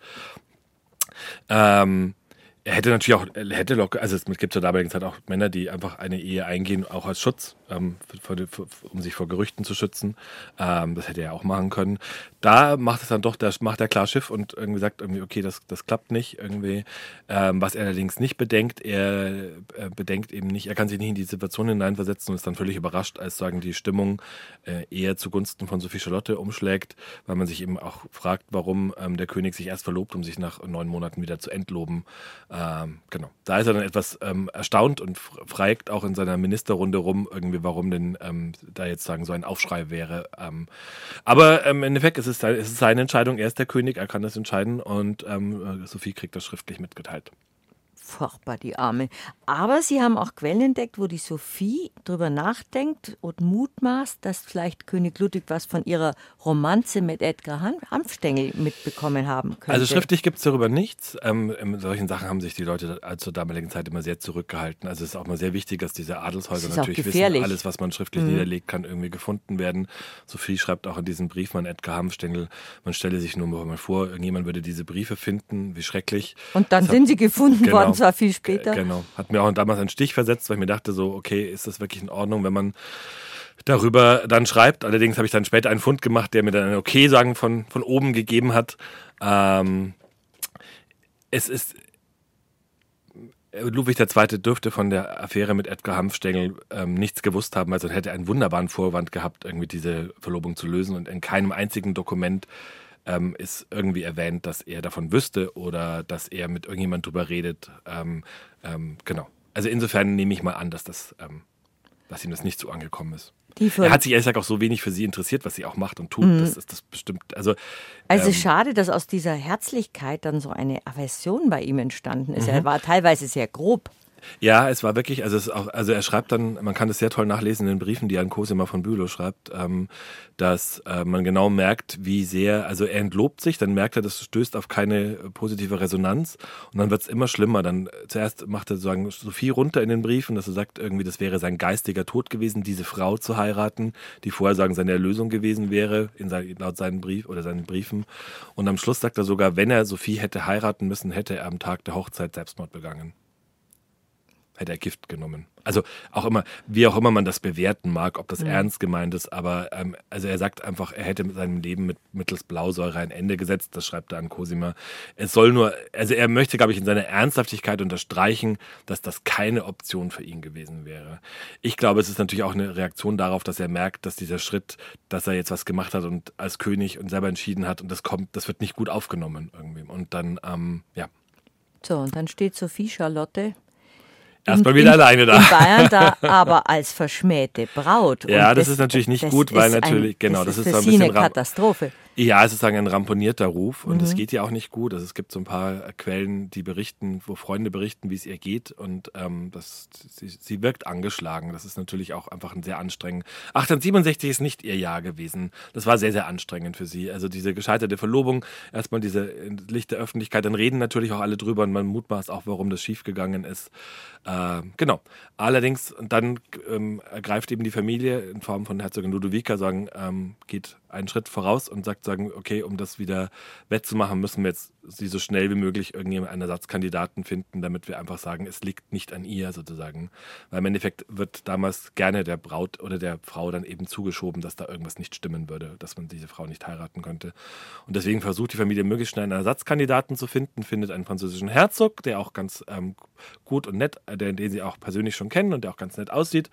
Ähm, die Familie lebt im Exil, genau, und das wird dann, dann der neue Kandidat, den Sophie heiraten soll. Und innerhalb von unter einem Jahr, ich glaube innerhalb von ja, ein paar Monaten, ist genau. sie ein zweites Mal verlobt. Genau, ist, dann ist sie ein zweites Mal verlobt. Wobei die, die Hochzeit auch nochmal aufgeschoben werden muss. Ja, also, das ist dann, da, da ist dann wirklich, da ist dann wirklich jemand krank, irgendwie der Schwiegervater stirbt dann beinahe irgendwie, aber das ist irgendwie nicht, also genau. Nachvollziehbar. Das ist nachvollziehbar, das hat alles einen legitimen Grund, allerdings wirklich innerhalb also innerhalb von weniger als einem Jahr nach der Entlobung heiratet ähm, Sophie Charlotte auf Schloss Postenhofen Herzog Ferdinand von Alençon, heißt der gute junge Mann, und stammt aus dem Hause Bourbon. Ähm, und die ähm, waren sagen, die Herrscher in Frankreich. Allerdings ist Frankreich damals, ähm, äh, da gab es eine Revolution und diese Familie wurde sagen, äh, außer Landes verbannt. Deswegen lebt die Familie in England. Und ähm, sie heiratet diesen Herzog und ähm, zieht mit ihm dann nach England, wo sie sich nicht wohlfühlt.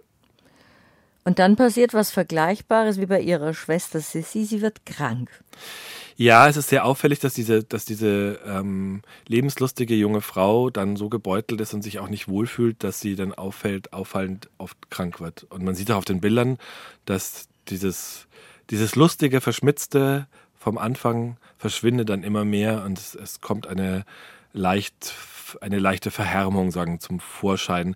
Ich glaube, es ist einfach sehr schwierig. Ich meine, wir müssen uns vorstellen, irgendwie, sie hatte genau, sie also der Herzog von Alençon, Sophie Charlotte hatten drei Tage, um sich sagen kennenzulernen, um sich sagen zu beschnuppern. Es stand aber eigentlich schon fest, dass die beiden heiraten sollten. Man wusste, warum man sich kennenlernt. Der Herzog von Alençon hat dann um ihre Hand angehalten und Sophie war ja, also auf ihrer Hochzeit sagt ein Hochzeitsgast, ihr Ja hätte geklungen wie meinetwegen. Und ich glaube, das kommt auch ganz gut hin. Also, dass man sagt, ich muss heiraten, irgendwie, ich muss versorgt, das ist eine Frage der Versorgung und der, der Herzog von Alençon, das ist in Ordnung sozusagen. Also, wenn jetzt unsere Tragödie auch gleich noch eine kleine Klatschgeschichte wird, haben wir ja ganz vergessen, warum sind dann Edgar Hanfstengel und Sophie nicht zusammenkommen, nachdem die Verlobung geplatzt war? Das wäre völlig unmöglich gewesen, ein bürgerlicher, ein bürgerlicher und, eine, und eine mhm. hochadelige. Das, also, Sophie verliebt sich in ihrem Leben nochmal in einen bürgerlichen, sehr ernsthaft. Aber erst 20 Jahre aber später. Erst 20 Jahre später. Das führt sie dann in ihre größte Krise. Das ist auch der Kernstück dieses Buches, was und dann passiert. Sie ist nicht mehr die verschmähte Braut, sondern die Herzogin von Alençon, spricht man Alençon, genau. Alençon. Und das sieht doch jetzt eigentlich schon alles ganz gut aus. Sie lebt in England, sie hat Heimweh, sie hat relativ zügig eine wunderschöne Tochter geboren. Genau, es kommt ein Sohn hinterher. Und sie ist eine ebenso gute Mutter eigentlich wie die Ludovica. Es gibt mhm. auch ein goldiges Foto von der wunderschönen Sophie, wo sie ihr Kind in den Armen hält und, mhm. und anschaut. Das ja. ist eigentlich auch nicht so die übliche Porträtfotografie in den, nee. in den großen Adelshäusern. Nee, es gibt sehr goldige Bilder von Sophie und ihren Kindern. Oder ihren Hund. Vor allem, wenn man vergleicht, vergleicht mit Sissy. Es gibt kein einziges Bild, also es gibt sagen, eine einzige Fotografie, wo man Sissy zusammen mit ihren Kindern sieht, aber nie in solchen innigen Posen wie Sophie und ihre Kinder. Ähm, also es gibt ein, das, das, was ich am liebsten mag, äh, wo sie sagen, eins ihrer Kinder, ich weiß jetzt nicht genau, ob den Sohn oder die Tochter, auf den Arm hält und ihren Kopf gegen den Kopf des Kindes geneigt hält, sozusagen, also ihren Kopf auf dem Kopf des Kindes so leise fast ablegt irgendwie. Also auf alle Fälle versucht sie auf dieser Fotografie sehr diese, diese Innig eine Innigkeit mhm. zum Ausdruck zu bringen. Genau, die ja auch, glaube ich, auch ein bisschen in ihrer Ehe fehlt. Also der Herzog von Alençon ist kein unsympathischer Mann, aber ein sehr beherrschter, sehr religiöser Mann, irgendwie mit dem es, glaube ich, irgendwie ein bisschen trocken rüberkommt. Irgendwie. Also es war äh, eine unspektakuläre Ehe bis zur großen Katastrophe. Also die übliche. Ein recht, ja, genau. Eine völlig übliche Ehe, ehrlich gesagt, mit, irgendwie mit, im Hochadel irgendwie mit, weder, mit genau. Reisen wegen der angegriffenen, wie bei Sissi, genau. angegriffenen Gesundheit eher in genau. südlichere genau. Gefilden. Genau. Also es war so, wie es wie man erwartet hat, dass eine Ehe in dieser, in dieser Exakt, Ebene genau, stattfindet. Genau. Und dann 20 Jahre nach der Entlobung von König Ludwig II. kommt die leidenschaftliche Schwester von Sissi wieder zum Vorschein, genau. Es ist so, dass ähm, sagen, es gibt eine große, eine große äh, und, äh, Aufruhr in ihrem Leben, mehr oder weniger. Und zwar beginnt dieser Aufruhr in, mit dem Tod von Ludwig II. im ähm, Starnberger See, dass sagen ihr ehemaliger Verlobter, mit dem sie wirklich kein Wort mehr wahrscheinlich gewechselt hat nach der Entlobung, ähm, sagen auf diese spektakuläre Art und Weise ums Leben kommt. Und Sophie scheint das doch sehr anzugreifen. Jedenfalls merkt man, sie reist zurück in ihre Heimat zu ihrer Mutter und wird sofort schwer krank, bekommt Scharlach irgendwie. Und es steht ganz kurz, ihr Leben steht so ein bisschen auf Spitze, auf Kante. Und dann entscheidet man in der Familie, dass sozusagen sie so angegriffen ist, dass sie erstmal irgendwie in Bayern bleibt und ähm, sich hier sagen erholen soll. Ähm, die Familie sucht dann einen Arzt aus, der sich um sie kümmern soll. Und dann passiert was, was ähm, woran man irgendwie nicht gedacht hat oder was man natürlich nicht so geplant war, dass Sophie Charlotte zum zweiten Mal, wenn man Elke Armstenger als ihre erste große Liebe ansieht, irgendwie zum zweiten Mal in ihrem Leben ernsthaft verliebt in einen Arzt namens Dr. Franz Glaser, der hier in München praktischer Arzt ist, der ist verheiratet, hat drei Kinder ähm, genau. Und die beiden, ähm, das ist nun eine wirklich eine richtige Affäre, auf die beiden sich einlassen irgendwie. Und Sophie ähm, scheint in dieser Zeit, in der die sagen ein heimliches Paar werden, den Entschluss zu fassen, dass sie dieses Leben, was sie sich jetzt sagen, was sie jetzt da neu gefunden hat, dass sie das so nicht mehr loslassen will. Und sie macht einen Schritt, der ähm, eben dann sagen sie zu einer als emanzipierte Frau äh, ausweist oder, ähm, oder sagen, eine Frau, die sagen, versucht so ein bisschen diesen goldenen Käfig zu verlassen, indem sie wirklich aktiv sagen, versucht, die Scheidung von ihrem Mann zu betreiben. Das heißt, sie geht auf die Familie zu und sagt, hört mal her, ähm, ich habe mich verliebt, ich möchte diesen Herrn gerne heiraten und möchte mich von meinem Mann scheiden lassen, was natürlich völlig absurd mehr oder weniger ist, weil sie eigentlich diese Möglichkeit offiziell gar nicht hat. Mhm. Aber sie versucht es.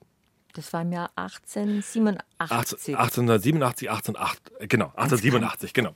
Jetzt muss ich selber kennen. Nein, das ist ja, also genau. das ist nicht nur eine versuchte Emanzipation, sondern das ist ein, ein unglaublich mutig, wissend, dass man einen zweiten Skandal ja, genau, hervorruft. Genau. Also ich weiß, leider haben wir kein einziges Dokument, wo Sie sagen, uns hinterlassen hätte, ähm, wie Sie selber darüber denken, ob Sie denkt, das könnte erfolgreich sein oder äh, wir wissen nur, dass sie es macht und dass sie damit sagen, ihre ganze Familie so ein bisschen in Aufruhr versetzt, weil alle sind so, um Gottes Willen, Tante Sophie will sich scheiden lassen irgendwie.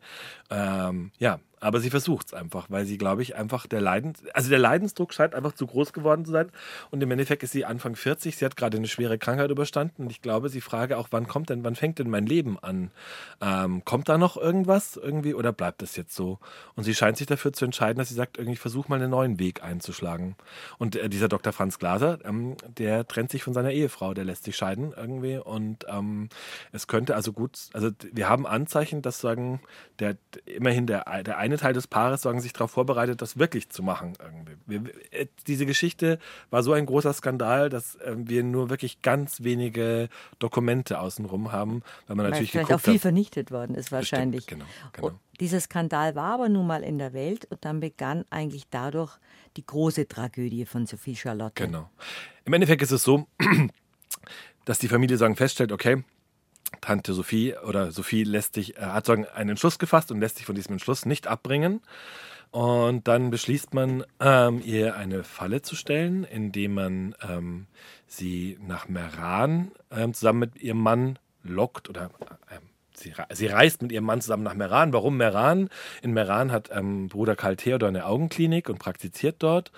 Und ähm, dort mehr oder weniger kon konfrontiert man sie konzentriert mit verschiedenen Personen, die sie von diesem Plan abbringen sollen. Und erst, als man merkt, dass man sie von diesem Plan nicht weiter abbringen kann, verfällt man auf die perfide Idee, dass man sagt irgendwie, naja gut, wir haben ja schon mal, es ist ja, hat ja schon mal geklappt, in dem Fall bei Ludwig II., dass man jemand irgendwie per psychiatrischem Gutachten außer Gefecht setzt.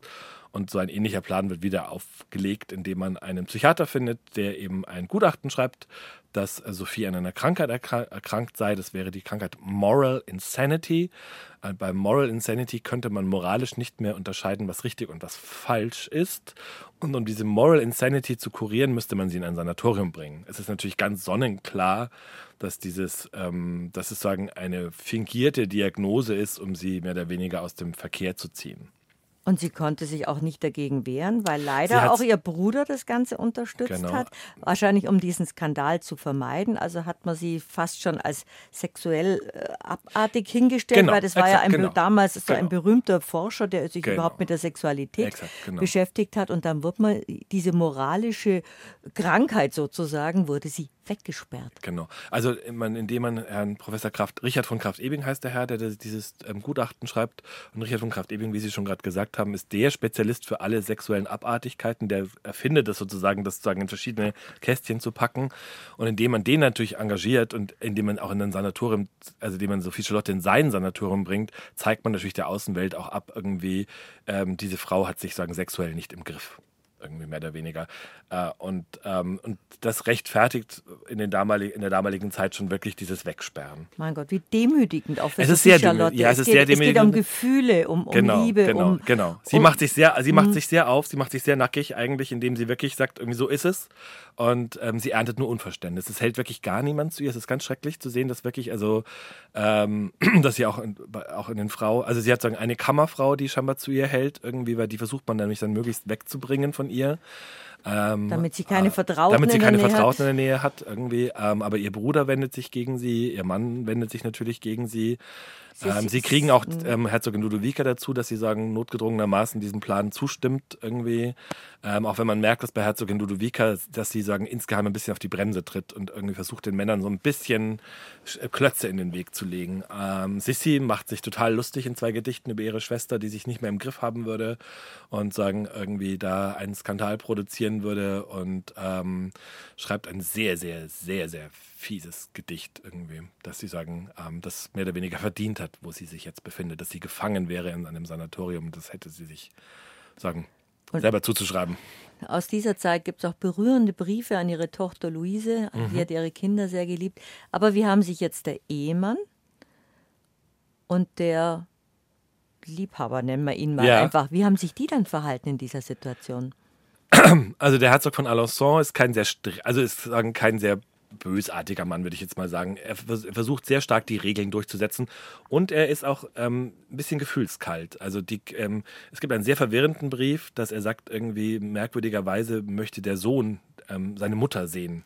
Was ihn scheinbar, was, wo er tut, also wenn es total verwundern würde, dass das zehnjährige Kind an seiner Mutter hängt und nach seiner Mutter fragt und mehr oder weniger dadurch, dass sich sagen, Sophie disqualifiziert hat in seinen Augen, ist sozusagen ein Begehren, was dem er gar kein Verständnis entgegenbringt.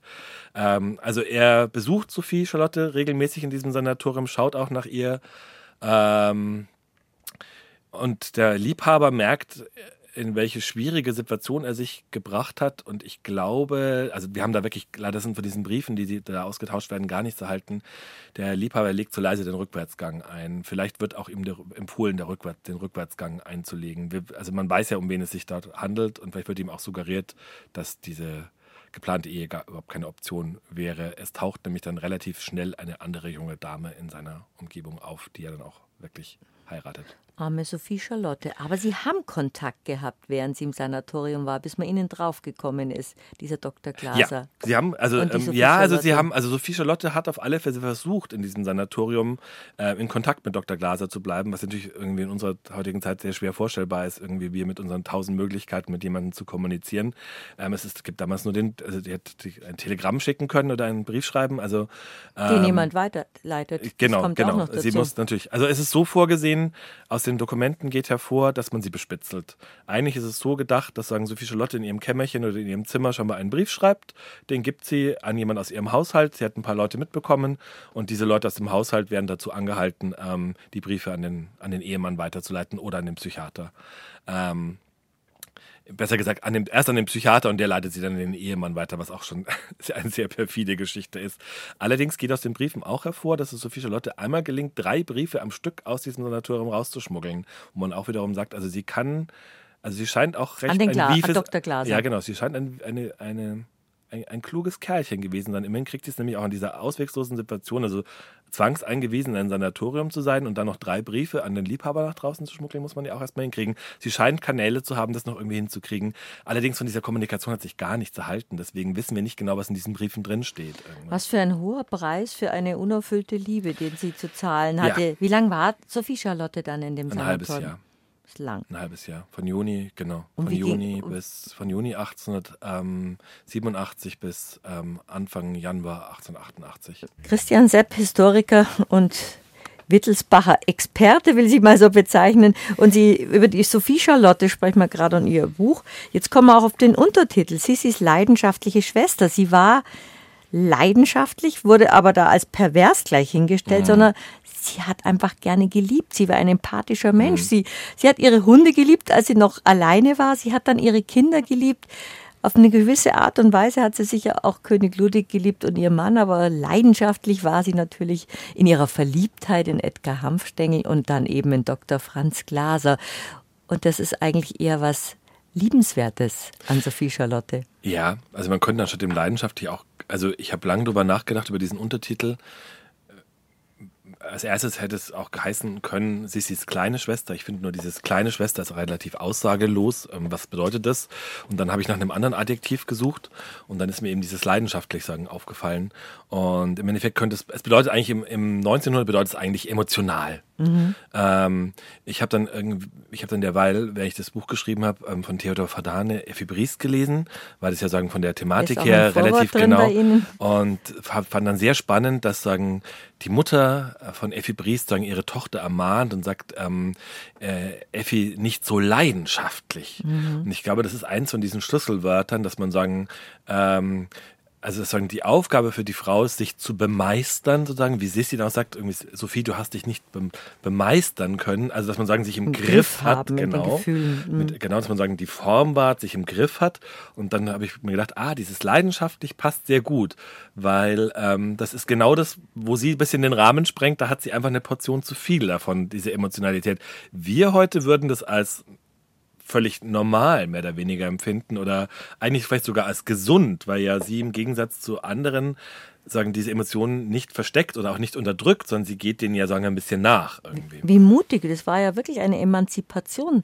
Das ist eine wirkliche Emanzipation. Jetzt, ob das jetzt genau. in, der, in der Literatur ist, wie bei Effi Bries, die auch aus den Konventionen ausbrechen möchte, oder bei einer Sophie Charlotte, die die ähnlich wie ihre Schwestern, die ja auch immer Ausbrüche gemacht genau. haben, weil sie ja so, so relativ liberal aufgewachsen sind, sich nicht in dieses enge Korsett zwängen zu lassen, obwohl alle sagen, Mensch, das ist eine Prinzessin, eine Herzogin, die lebt in Schlössern, fährt mit Kutschen, die hat's toll. Die sind aber anders aufgewachsen, anders sozialisiert, mit viel mehr Freiheit. Genau. Ich glaube, ähm, man stellt sich vielleicht auch mal ein bisschen falsch vor, dass man immer denkt, ja, die ist so ein privilegiertes Leben. Ich mhm. glaube, dass wenn man in diesem, also wenn man sagen zum Beispiel über die Mutter gehen würde, irgendwie dann äh, findet die Herzogin Ludovica andere Sachen toll, als man so, als man vermuten würde. Also zum Beispiel Privatheit, nicht gesehen zu werden, in Wäldern spazieren zu gehen, wo einen keiner anguckt ähm, nicht angeglotzt zu werden, das finden wir bei der Sissi auch wieder. Ähm, an die Gaffer, dieses sehr berühmte Gedicht, dass man sagt irgendwie, also man zahlt natürlich einen hohen Preis für mhm. diesen, für dieses äh, privilegierte, sagen wir so, finanziell vor allem privilegierte Leben von der Art und Weise, wie man sein Leben verbringt. Das ist jetzt nicht für jedermann was, wenn man nicht so gerne im Fokus steht. Sophie Charlotte zahlt einen sehr hohen Preis. Sie wird neun Monate in ein Sanatorium weggesperrt. Mhm. Wann gilt sie als moralisch geheilt? Wann darf sie wieder raus aus dieser ja, Gefangenschaft ja, genau. eigentlich? Aus der Gefangenschaft. So wie König Ludwig ja auch dann auf Schloss Berg genau, mehr oder weniger genau. also gefangen mehr oder weniger, wurde. Also man, man, es ist wirklich eine Gefangenschaft. Sie darf sich zum Beispiel nicht mit einer Kutsche wegbewegen ähm, oder fortbewegen, weil man natürlich Angst hätte, mit der Kutsche würde sie Fluchtgefahr. Genau, es wird auch darüber diskutiert, ob Fluchtgefahr besteht. Das heißt irgendwie, es wird sogar darüber diskutiert, ob eine Selbstmordgefahr bestehen würde. Ähm, sie darf das Sanatorium wieder verlassen, äh, nachdem ähm, sie mehr oder weniger den Scheidungsplan aufgegeben hat und signalisiert hat, dass sie wieder zum ihrem Ehemann, zu dem Herzog von Alençon, zurückkehrt und auch in ihre, also in dem Moment, wo sie sagen, sagt, ich kehre in meine alte Rolle zurück und ähm, äh, es ist alles wieder wie vorher. Dann, also, dann, ist, dann ist alles wieder in Ordnung. Also wurde sie gebrochen. Sie wurde gebrochen. Es gibt sogar eine sehr berühmte, oder nein, berühmt ist sie nicht, aber eine sehr ähm, äh, ähm, tolle Szene, ähm, die äh, eine Nichte in einem, eine Nichte von Sophie Charlotte in einem, ihrem Tagebuch aufgeschrieben hat. Ähm, in dem Moment, wo sozusagen Sophie Charlotte in den Sonderzug gebracht, zum Sonderzug gebracht wird, der sie in dieses Sanatorium bringt, sagt sie Stopp und sagt, sie will nochmal mit ihrem Mann reden. Dem hat man empfohlen, sagen, sich zu entfernen. Und der Herzog von Alençon kommt sozusagen hin und dann zwingt sie sagen ein letztes Gespräch mit ihm und fragt ihn, ob er irrsinnig geworden wäre, was natürlich auch sehr keck ist, das umzudrehen. Und dann sagt der Herzog von Annassau, reagiert in dem Moment drauf und sagt, wenn du wieder meine brave Frau sein willst, dann können wir das auch alles hier sein lassen. Und darauf antwortet sie nicht, sie küsst ihn und steigt in diesen Zug ein. Respekt. Respekt, genau vor ihrer Leidenschaft ja, zu ihrer, lieben. Ja, genau, da vor ihrer, also schon mal diesen Entschluss äh, hat sie schon mal für sich gefasst und sie geht da nicht zurück, was es auch immer für sie bedeuten mag. Irgendwie, mhm. es, es, könnte ihr natürlich auch die Kritik einbringen und sagt, irgendwas macht sie denn da? Sie hätte ja auch ähm, wissen können, was folgt, aber irgendwas in ihr drängt sie dazu, es zu wagen. Nach neun Monaten gibt Sophie Charlotte Klein bei, kehrt wieder als braves, als brave ja, genau. Ehefrau zu ihrem, genau. zu ihrem Herzog von Alençon zurück genau. und lebt dort dieses Leben weiter. Sie lebt, genau, sie nimmt das Leben von früher wieder auf. Irgendwie, Tochter sie hat ihre heiratet, Kinder, der- genau, die Tochter heiratet, der Sohn heiratet dann, ähm, sie kauft, der Herzog Dr. von Glaser Alençon- heiratet. Dr. Glaser heiratet, genau, alle heiraten. Ähm, der, der Herzog von Alençon macht einen sehr klugen Schritt. Er kauft ähm, in Innsbruck, irgendwie im Tirol, ein ähm, Schloss, Schloss Mentelberg. Das liegt etwas abseits, nicht vom Schuss, aber es ist irgendwie sagen so nicht in der Nähe von anderen Familienschlössern. Da verbringen sie viel Zeit. Ähm, es flammt noch mal ganz kurz auf, indem Sophie Charlotte äh, Dr. Glaser noch mal wieder begegnet. Das wissen wir nicht genau, wie das passiert. Es scheint in Paris passiert zu sein, dass die beiden sich zufällig über den Weg laufen. Ob das auch so war, auf alle Fälle, es kommt sagen zu einem kurzen äh, Kontakt, Wiederaufnahme. Und dann wird aber sofort dieses Szenario wieder hochgefahren, dass man ihr sofort sagt, also wenn du das noch einmal probierst irgendwie, dann kommst du sofort in, wieder in dieses Sanatorium irgendwie. Und dann, das ist so das letzte Aufbegehren. Danach sagt, da gibt, dann führt sie ein offenes Gespräch mit dem Ehemann und sagt, okay, also sie, sie lässt sein. Wie alt ist sie da? 47 ungefähr. Und dann hat sie sich, dann hat, dann hat sie sich auf, nein, dann hat sie sich aufgegeben. Ja, sie, ja, man könnte vielleicht sagen, dass sie sich, also es ist jetzt nicht so, dass sie wirklich, dass man wirklich feststellt, dass sie sich aufgibt, aber man sieht ihr an, es geht ihr nicht gut und sie gibt, Es gibt sie auch gibt Fotos, sich, wo sie ja. völlig, die sie in dem Buch drin haben, Ja. wo sie völlig abgemagert und traurig ausschaut. Ja, sie, man sieht die, man, also man sagt, man sieht ja diese Traurigkeit an. Sie hat eine sehr innige Beziehung zu ihrer Tochter und die ist auch glücklich verheiratet und sie setzt sich auch ein, dass diese Ehe, die sich die Tochter aussucht, zustande kommt. Also sie ist jetzt nicht vollkommen apathisch. Es steht auch drin, sie wäre depressiv geworden, steht der Resigniert. Literatur eigentlich. Sie ist resigniert, genau, aber sie ist still resigniert. Es gibt eine, wie sie diesen Vertrag hier in München für ihre Tochter, diesen Ehevertrag aushandelt, gibt es, äh, ist, lernt sie den Archivar des Geheimen Hausarchivs kennen, der eine sehr süße Beschreibung von ihr anfertigt. Der sagt, es ist, äh, der sie als sehr fein und äh, der sagen diese Zartheit von ihr, diese Zartheit ge- gepaart mit dieser Entschiedenheit ähm, wahrnimmt äh, und ihr Auftreten sehr berührend findet. Also die Leute, sie kommt immer noch bei den Leuten gut an. Man merkt natürlich ja, sie führt ein resigniertes Leben. Sophie Charlotte, die sie sehr beschäftigt hat, Christian Sepp. Ja. Und sie haben auch ein paar Puzzleteile noch gebraucht, dass sie das Ganze, äh, dass sie, es gibt ja wenig Quellen über sie. Das Genau. haben sie am Anfang an gesagt, das ist eigentlich immer so eine Randfigur gewesen, obwohl sie Mhm. die Braut des bayerischen Königs war vorübergehend.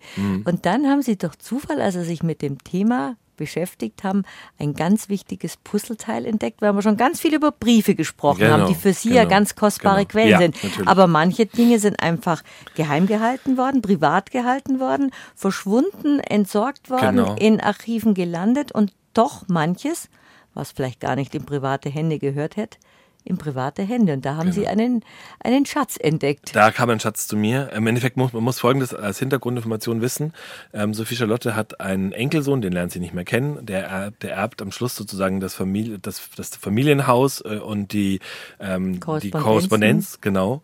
Und der stirbt kinderlos und von dem aus ähm, dessen entweder er selber, da gibt es zwei verschiedene Versionen, ob er selber schon anfängt, die Sachen zu verkaufen oder die Personen, die das dann erben. Jedenfalls ist es so, dass alle Dokumente, die sich erhalten haben in diesem Haus hier in München, in, der, in Villa Alfons, ähm, mehr oder weniger in alle Himmelsrichtungen zerstreut sind. Das heißt, sagen, dieser Nachlass wurde in kleinste Stücke zerhackt irgendwie und alles einzeln verkauft. Und von diesen, also ich stelle mir das mal vor, wie so ein zerspringender Spiegel. Und von diesen, von- aus diesem zerspringenden Spiegel ist sagen, ein wichtiges Teilchen bei mir gelandet. Ähm, und das per Zufall, indem ich auf Ebay ähm, einen Brief gefunden habe. Einen Brief aus dem 19. Jahrhundert. Und dann stellte sich heraus, dass hinter diesem Brief sagen, ein Sammler steckt, der genau aus diesem zersprungenen Spiegel ein Stückchen sagen aufgefangen und gekauft hatte auf einer Auktion. Welcher und Brief just in dem? Moment ähm, das, war, das war ein Brief und zwar habe ich erkannt, wie wichtig der ist, indem es genau in der Zeit ist, irgendwie in dem Sophie Charlotte in diesem Sanatorium namens Maria Grün ist. Und es war dann auch so, dass der Herzog von Alençon sagen, seine Frau besucht und danach der Tochter sagen, einen Brief schreibt, wie es der Mutter geht. Und das war dieser, dieser Brief, den ich da gefunden habe. Spannend war, dass es nicht nur ein Brief war, sondern dass es an diesem Brief hing, sagen, ein ganzer Nachlasssplitter, sagt man da im, im Fachbegriff dran. Das ist sozusagen ein, ein Teilnachlass. Und ähm, der Besitzer hat gesagt, er verkauft mir das. Er wollte sich davon trennen. Und ähm, dann habe ich das sagen blind eingekauft, mehr oder weniger. Ich wusste, dass es sagen, also er hat mir vorher Bilder gezeigt, ich habe checken können, das, das ist eindeutig von ihr oder aus der Familie. Was in den Briefen drinsteht, habe ich dann erst sagen nachher rausgekriegt, aber es waren genau diese Briefe, die in dieser Schatulle waren, die ich da kaufen konnte, die mir dann geholfen haben, wichtige Kapitel in diesem Buch zu Ende zu schreiben, weil es Briefe waren von äh, Sophie Charlotte an ihre Tochter, vom Herzog von Alençon an die gemeinsame Tochter. Also die Tochter hat sagen, für sie wichtige Briefe gesammelt und diese Briefe waren in einer Schatulle und diese Schatulle ist versteigert worden der Mann, der sie gekauft hat, hat sie wieder an mich verkauft und genau zu dem Zeitpunkt, wo ich dieses Buch geschrieben habe. Und das war für mich dann so ein bisschen der Segen von oben, dass ich diese Zweifel, die ich hatte, darf man in einem Leben so rumstochern, sage ich jetzt mhm. mal ganz salopp, ähm, dass ich mir dachte, ja, das ist okay, wenn man versucht, die Geschichte ähm, gerade zu biegen oder aus einer anderen Perspektive oder sagen aus der genau aus einer anderen Perspektive da zu geht zeigen. einem Historiker natürlich das Herz da auf. Geht, ja, ja, absolut. Das Aber war das war da wusste da bin ich stellenweise so konfus gewesen, dass ich irgendwie erstmal irgendwie mehrere Runden noch meine Wohnung drehen musste, weil ich mir dachte, das gibt ich habe es am Anfang gar nicht geglaubt. Ich hätte nie gedacht, dass man irgendwie solche Schätze auf dem freien Markt findet, ehrlich gesagt, in dieser Größenordnung. Wahrscheinlich, weil die Bedeutung nicht so, so klar war. Exakt, genau. Also genau. vor ihrem Buch wusste man ja auch nicht so viel über, über Sophie Charlotte. Sie ist doch mein Buch nochmal ein Stückchen berühmter geworden, sage ich jetzt mal so. Ähm, vorher war sie als Person bekannt, aber halt eher in kleineren Kreisen. Also man wusste, dass sie die Verlobte von Ludwig II. war. Mehr wusste man eigentlich nicht. Eigentlich weiß man drei Daten von ihr. Die genau. kleine Schwester von Sissi, die, die verschmähte Braut von genau. König Ludwig II. Und, und den, die, die, den tragischen, genau. wirklich tragischen Tod, der die ganze Familie erschüttert hat. Nicht nur die Familie, sondern die ganzen europäischen Adelskreise, weil sie einen, einen sehr dramatischen Tod sterben musste. Ja, Sie musste einen sehr mal dramatischen Tod sterben und dieser Tod überschattet auch so ihr Leben im Nachhinein, denn ähm, genau, das ist das, was die meisten Menschen wissen. Also ich werde oft gefragt, ah, ist es die Sophie, die verbrannt ist? Mhm. Also es ist hier was passiert, was sehr Schlimmes, irgendwie, indem sie sagen, ein, ein genau, Sie sagen verbrannt. Ähm, das Ganze ist passiert auf einem Wohltätigkeitsbazar in Paris äh, am 4. Mai 1897. Sie ist damals 50 Jahre alt gerade geworden. Ähm, sie ist karitativ tätig, also sie hat sich dann entschieden, irgendwie dem dritten Orden der Dominikaner beizutreten und ist in dem ihrem Auftrag oder sagen in dieser Funktion ähm, auf diesem Wohltätigkeitsbazar unterwegs. Der findet jedes Jahr statt musste in diesem Jahr 1897 ein neuer Ort gefunden werden und man schustert ganz schnell ein Gebäude ähm, aus Holz ähm, und baut innen drin Kulissen eines mittelalterlichen Marktes auf und äh, versetzt die Leute, die da hinkommen, sagen in das mittelalterliche Paris und als große Attraktion ähm, holt man sich sagen ähm, das, das, das Neueste, was es gibt auf dem Markt. Man holt sich eine Filmvorführung der Gebrüder Lumière. Man kann sagen, bei Die den Gebrüdern Lumière genau, einen Cinematographen buchen mit Vorführer, der sozusagen in einem Nebenraum sagen diesen Cinematographen präsentiert. Und dann passiert was ganz Schreckliches, dass sagen bei diesem Befüllen von diesem Cinematographen Äther verschüttet wird. Dieser Äther entzündet sich an dieser heißen, an diesem heißen Cinematographen und durch diese sehr unglückliche Umgebung, die sagen nur aus Holz, Holzwolle, Pappmaché besteht, gerät dieser Brand oder dieses Gebäude innerhalb von kürzester Zeit in Brand und es wird furchtbar heiß in diesem Gebäude. Diese, die Decken, die man angefertigt hat, sind Leinentücher, die man in Bitumen getränkt hat. Das soll eigentlich schützen, dass es nicht durchregnet. Und Bitumen brennt erst ab, glaube ich, 230 Grad und ähm, am Schluss brennt sogar dieser Bitumen und diese brennende Decke fällt auf die Leute, die sich noch darin befinden, nieder. Das Schlimme ist auch, es sind vor allem Frauen und Kinder auf diesem Bazar und ähm, man hat mehrere grobe Fehler begangen, indem sich die Türen, die Haupttüren, die in diesem Bazar führten, nach innen aufgehen. Das heißt, in dem Moment, wo diese Menschenmenge in Panik gerät und nach außen drängt, werfen sich die, die Leute gegen die Türen und mhm. versperren die Türen selber. Und dann haben natürlich auch die Frauen zur damaligen Zeit noch Gewände an, die auch in Brand geraten können. Das heißt, mehrere Frauen rennen sagen brennend aus diesem Gebäude, wenn sie denn fliehen können. Also es ist eine furchtbare, also eine furchtbare Tragödie, die auch ähm, als eine der schlimmsten Unglücksfälle ein, in die Geschichte eingeht. Also im 19. Jahrhundert der Brand des Bazar de la Charité in Paris. Sophie Charlotte ist mittendrin und gehört leider zu den Menschen, die ähm, dieses Unglück nicht überleben. Und das ist 30 Jahre nach der Verlobung mit, ja, König, genau, mit König genau, Ludwig II. Genau. trifft, stirbt Sophie Charlotte diesen tragischen Tod. Genau. Sie haben ein Denkmal gesetzt mit diesem Buch Danke. über dieses spannende und auch traurige Leben geschrieben. Christian Sepp, Sophie Charlotte, Sissis leidenschaftliche Schwester, erschien im Alitera Verlag und hier leidenschaftlich vorgetragen von Ihnen. Mich hat diese Geschichte sehr, sehr, berührt. Ich habe es mit Begeisterung gelesen. Das freut mich sehr. Kann ich auch nur unseren Hörern empfehlen, wenn Sie mehr darüber wissen wollen. Dann gibt es noch viele interessante Aspekte, die wir heute gar nicht ja, untergebracht zu allem sind wir nicht haben. gekommen. Aber Sie, Sie schreiben weiter Bücher über die Wittelsbacher und ich bin schon sehr gespannt auf das nächste, das Sie hier dann vorstellen wird. Wunderbar, das freut mich sehr. Ich freue mich schon darauf. Herzlichen Dank, dass Sie bei uns zu Gast waren. Ich danke für die Einladung. Christian Sepp bei Habe die Ehre.